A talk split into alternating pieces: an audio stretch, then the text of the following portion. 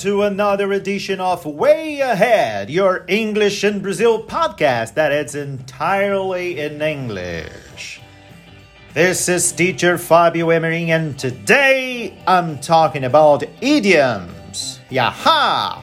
And here is the deal I'm gonna read three texts I've written that are full of idioms or expressions, if you will and at the end of each one of them, I'm going to teach you their meanings. Aha, sounds good? So let's have this started. The first text brings idioms that use part of our body. Okay? So here it is. Eric was a real big mouth. He knew every neighbor's name by heart. He knew that Miss Smith had a sweet tooth so he'd give her a chocolate bar every time they met. But he wasn't nosy. He just wanted to be sure everybody was really nice nearby. Mr. Logan, on the other hand, was a pain in the neck. He was always making noises late at night in his garden. He had a girlfriend who used to see eye to eye on almost everything. She was very slow and very often late for appointments. Eric was always asking her to shake a leg to go to the movies. All right. You understand? Did you get it? Let's take a look at some of this expression, some of these idioms that I used in this text. For example, a big mouth. If someone likes to talk about other people's lives, he or she is a big mouth. You understand that? It's, they are really into gossip. You know when you when you you know you just can't wait to say something or to tell someone about something that happened to somebody else, right? So, if you do that, ugly, ugly, you are a big mouth. By heart. If you know something by heart, it means that you memorize that thing, right? Things that you can know by heart are poems, lyrics of songs, names, telephone numbers. If you can keep this kind of information in your mind, you know, in your head, so you know them by heart, right? Another idiom that I use to have a sweet tooth. Sweet tooth. Well, you know, this is really weird. Sweet tooth. Yeah, if you have a sweet tooth, it means that you love sweets. You love to, you love to eat candy, chocolate, everything that is sweet, everything that has sugar in it. So, you have a sweet tooth if you like eating this kind of food, right? Another one that I use, the nosy, that comes from, you know, our nose right? The nose, that little beautiful thing that we have between our eyes, you know, nose. Nosy, N O S E Y. If someone is nosy, this person is minding other people's business. You know, this person is all the time trying to know, trying to learn what's going on in the neighbor's house. You know, this this person visits the other people, you know, and um, they they open the refrigerator. They they when you see they are uh, opening the drawers. This is a terrible behavior. So if you do that, you shouldn't. You are a nosy person. Another idiom that I used, a pain in the neck. A pain in the neck. This is someone who is really annoying and irritating. Oh my god, no. Don't bring that person here again. That person is a real pain in the neck. Right? To see eye to eye. To see eye to eye that I use in this text. When you see eye to eye, you agree, you share the same opinion about something. You have the same point of view on a subject. Oh, yeah, you know, my partner and I see eye to eye all the time. That's why we run our business in a good way. We see eye to eye. Okay? Another one, to shake a leg. If you ask someone to shake their legs, you're asking them to move faster. Come on, dude, shake your leg. are gonna get there late, right? We need to get the, the movie session, so shake a leg. Move faster, quick, go quicker. All right, now let's take a look at some idioms using animals. Now, the text that I'm about to read is a text that use idioms with animals. Ooh, wow, that's great. Okay, so let's start it. This is a text about Henry. Henry was a bookworm. He would spend hours sitting and reading his books. Actually, as he was an early bird, the first thing he would do in the morning after breakfast was opening his book. His mother thought he was big headed once nothing would make him change his mind about it. He would eat a lot, too. As quiet as a mouse, Henry would sneak into the kitchen in the middle of the night, open the fridge, and eat the whole lasagna from the previous dinner as a leftover. He used to eat like a dog when he saw his favorite dish available.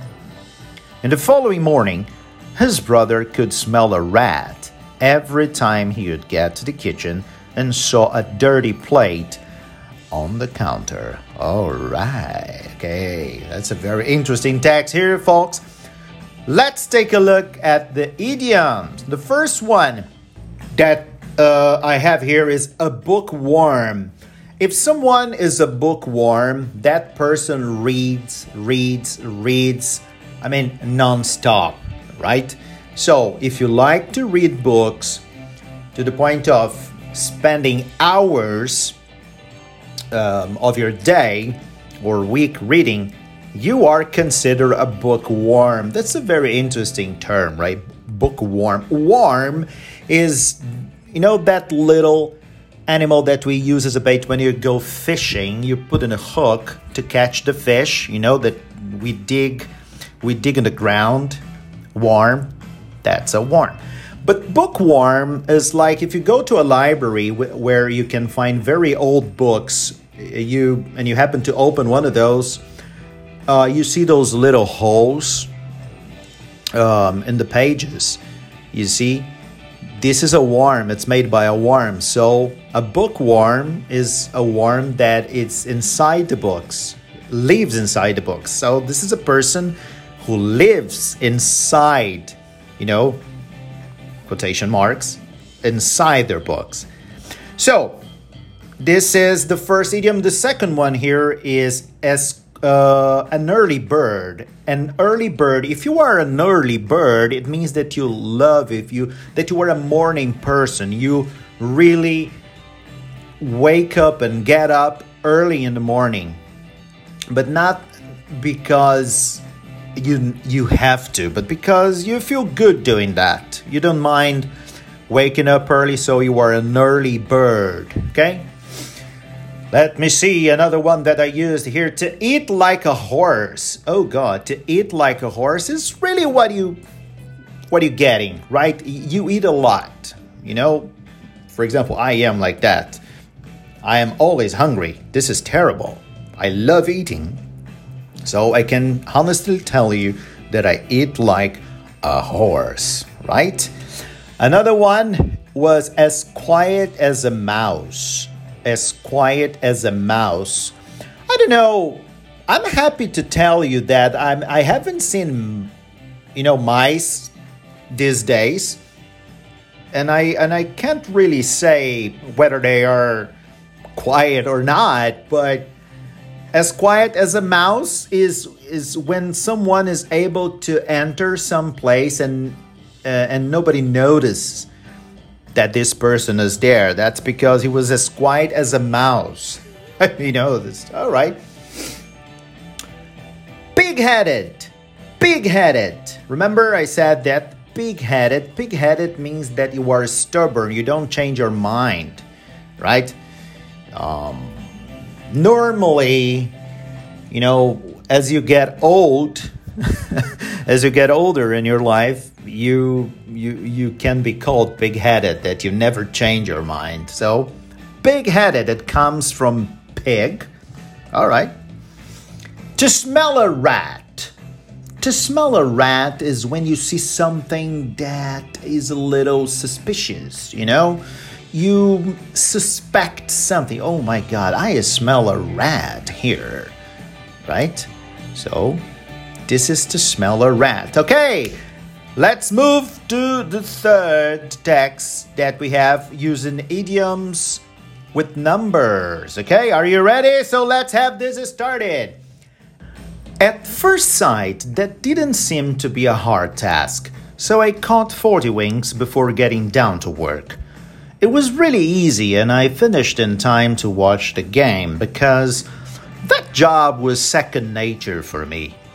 Having my money in my pocket, I felt like I was on cloud nine, and then I decided to go to a pub. But on second thought, I quit going to the pub and went straight to the grocery to buy their halibut, which is really second to none in my city. Unfortunately, they were running out of halibut that day, and so I bought their delicious salmon instead. You know, six of one, half a dozen of the other. Wow, that was a lot of things here, right? So let's let's go straight to the idioms. At first sight, at fir- you know that expression, oh my God, it was love at first sight. When you first saw that person, you felt in love at first sight. We use this, you know, in Portuguese. Uh, it's very similar to the way. Don't worry. In in the, in the second and last part of this podcast, I'm gonna give you some stuff in Portuguese here, okay? But try to get it at first sight. At first sight, it looked like a good place to go. Okay? So, um, and what does 40 winks mean? Right? When I said in the text, I caught 40 winks. 40 winks is when you take a nap. You sleep for a while, just for 30 minutes or one hour tops. 40 winks. 40 winks. Okay? To take a nap, to sleep a little bit. Second nature. That job was second nature for me. When you say that something is se- is second nature, you want to say that you have a very, you are very skilled. You are naturally skilled for that thing. If you, for example, if you draw well, you never learned, but you have this gift of drawing very well, right? You can say that drawing is second nature for you. Okay? And what if you say that you are on cloud nine? To be on cloud nine. You know, cloud, cloud, if you look up in the sky, you see those fluffy, um, cotton ish things in the sky that may they they may bring rain right? So cloud. And if you are on cloud nine you feel good. If you're super fine oh my god i'm on cloud nine. This is my lucky day toto cloud nine. On second thought on second thought this is when you think well you have an idea you want to do something. I want to go that way right? I'm gonna take, for example, that road. But on second thought, we better take the other road because that road is um, bumpy, right? It's it's it's not a very good uh, road. Lots of holes, lot of problems. Let's take the other one instead. So when you change your mind about something, you can say on second thought. Okay? So this is how how we say it when we change our mind about something. Um, second to none. Second to none. Do you remember this one here? I said that, that the halibut, halibut is a kind of a fish. So that the halibut was second to none. It second to none means that that thing was the best. There is nothing better than that. So this is a very interesting expression. It's a very interesting idiom. Second to none. Oh my God, that halibut, or let, let's say another thing. For example, oh my God, that whiskey is second to none. That uh, ice cream is second to none. There is nothing better than that thing. Okay, and if you are in front of something, I mean, if you if you if you have choices, but either one of them that you choose, you you will be happy because they are both good. You can say, well, six of one, half a dozen of the other. It means that it doesn't matter which one you get, you will it will be a win-win thing, right? Okay. Are you happy? I'm happy because we saw a lot of things here. So now this is the moment when we change, we skip, we switch to Portuguese, okay? So that I can help you out with something that probably was a little blur, right? So let's speak Portuguese now, ok? Bom, o primeiro texto que a gente deu uma olhada foi um que a gente falou, que eu falei aqui para vocês, com uh, expressões idiomáticas usando partes do corpo. Então, big mouth, big mouth é fofoqueiro, by heart, saber alguma coisa, if you know something by heart, saber alguma coisa de cor, sabe, de memória. Outro, to have a sweet tooth, é ter mania por doces. Aqui a gente não tem uma palavra, né? Em português, sei lá, a pessoa, a pessoa pode ser chamada de formiga. Nossa, fulano é uma formiga, adora doce. Esse é o equivalente. A gente pode dizer fulano has a sweet tooth. Ok? Tem um dente doce estranho, né? Nosy. Sacou como é que é nose? Intrometido, mete o nariz onde não é chamado? Nosy, exatamente. A pain in the neck. Embora a tradução literal de a pain in the neck seja uma dor no pescoço, aqui a gente fala uma dor. Não, a gente não fala até uma dor, a gente fala um, essa pessoa um pé no saco, né? A pain in the neck. Aquele outro ali, to see eye to eye, é quando a gente concorda, concorda com a outra pessoa em tudo, em todos os pontos de vista. A gente tem, tipo, a gente compartilha da mesma opinião na maioria dos assuntos. We see eye to eye. Nós, nós concordamos. Será que a gente tem alguma expressão? Se você souber de alguma expressão aí, fala pra gente. Mas é quando a gente concorda, a gente compartilha da mesma opinião em todas as coisas. To shake a leg, to shake a leg, que é o equivalente, eu não sei que se, se essa expressão é falada em todo o Brasil, mas sabe aquele quando a gente pede para pessoa apertar o passo? Oh meu, aperta o passo, né? a gente vai chegar atrasado. Em inglês é to shake a leg. Balança a perna, sacode essa perna, que a gente vai chegar atrasado. Tá?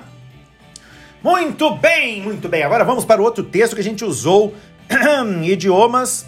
Idiomas é bom, né? Que a gente usou expressões idiomáticas com animais. Então, quando a gente viu ali a bookworm, quer dizer, é um, é um é uma traça de livros. Quer dizer, tá sempre. Sabe aqueles buraquinhos que a gente vê nos livros? Que, ah, tem uma traça de livros aqui. Quer dizer que a pessoa dorme nos livros de tanto que ela gosta de ler. Então ela é uma bookworm, uma, um leitor compuls, um, um leitor impulsivo, um leitor compulsivo. Agora me deu. Acho que é leitor impulsivo que se fala, né? Esse é o bookworm. o outro que a gente viu é as, uh, as quiet as a mouse, que é quieto feito um rato. Então, se você entende que ratos são quietinhos, quando a gente vê ele já entrou no ambiente, acredito que sim, né? Isso é uma expressão que a gente usa também. Quieto como um rato ou quieto como um camundongo. Bonitinho, né? Um outro, an early bird, que é um madrugador. Madrugador, é o pássaro matinal. Então, se uma pessoa é madrugadora, early bird, tem até aquele, aquele quando a gente fala Deus ajuda quem cedo madruga, em inglês a gente fala uh, The early bird catches the worm. Então é o pássaro madrugador que come a minhoquinha.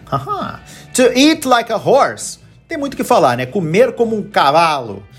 Eu como feito um cavalo. I eat like a horse. Sou comilão.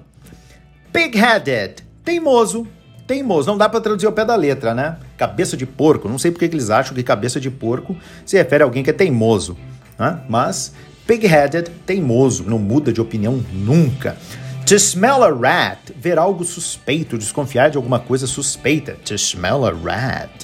Hum, isso aqui tá me cheirando estranho, sabe? Me cheirando mal, não tá cheirando bem to smell a rat, cheirar um rato. Claro que não, a gente não usa assim em português, mas enfim, essa é a equivalência em português. Agora vamos ver o último que foi com números. Esse foi bem legal, né? Vamos lá então. At first sight, bem parecido com a gente fala em português. At first sight é à primeira vista. Outro, 40 winks. 40 winks é tirar um cochilo.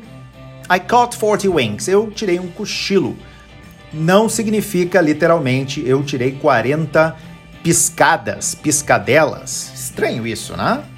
Não sei de onde é que tiraram que a pessoa, quando tira um cochilo, dá 40 piscadelas ou piscadinhas, mas é isso aí, 40 winks. Second nature. Quando a gente fala que algo é second nature, significa que, para aquela coisa, vocês têm uma habilidade nata, algo natural. Por exemplo, desenhar é algo natural para mim, é uma habilidade nata que eu tenho. Então, drawing is second nature for me, ok? On cloud nine, na nuvem número 9. Nada a ver, né? Mas enfim, estamos nas nuvens, meus amigos. Então, quando vocês estiverem nas nuvens, ah, eu estou nas nuvens, ela me ama. I'm on cloud nine. On second thought, pensando melhor, pensando bem, né? Então, isso me lembra até do, do filme Monty Python e o Cálice Sagrado, onde eles estão indo a Camelot e daqui a pouco eles param e o rei Arthur fala: On second thought, let's not go to Camelot. It is a silly place. Pensando melhor, não vamos para Camelot, é um lugar bobo. ok? On second thought. A outra, tanto faz um ou outro. É aquela frase estranha, six of one, half a dozen of the other. Então, é e é interessante, ó. Seis desse ou meia dúzia do outro, tanto faz. Six of one, half a dozen of the other. É muito interessante essa, essa expressão. E a última, second to none second to none. Não dá pra gente traduzir muito ao pé da letra, mas a gente pode entender que é alguma coisa que é, hum, é o melhor, tá? Uma coisa que é a melhor em um determinado campo. Oh, that, that, that, aquela torta é a melhor. That pie is second to none. Ok, legal, né? Foi muito bom aprender, não é? Então ficou assim. E você sabe como é que é a dica de todo podcast aqui. Se vocês querem ouvir de novo, ouça quantas vezes forem necessárias, porque afinal de contas, essa é a ideia dos podcasts English in Brazil, ajudar vocês. Ok? This was teacher Fábio Emery and see you next time.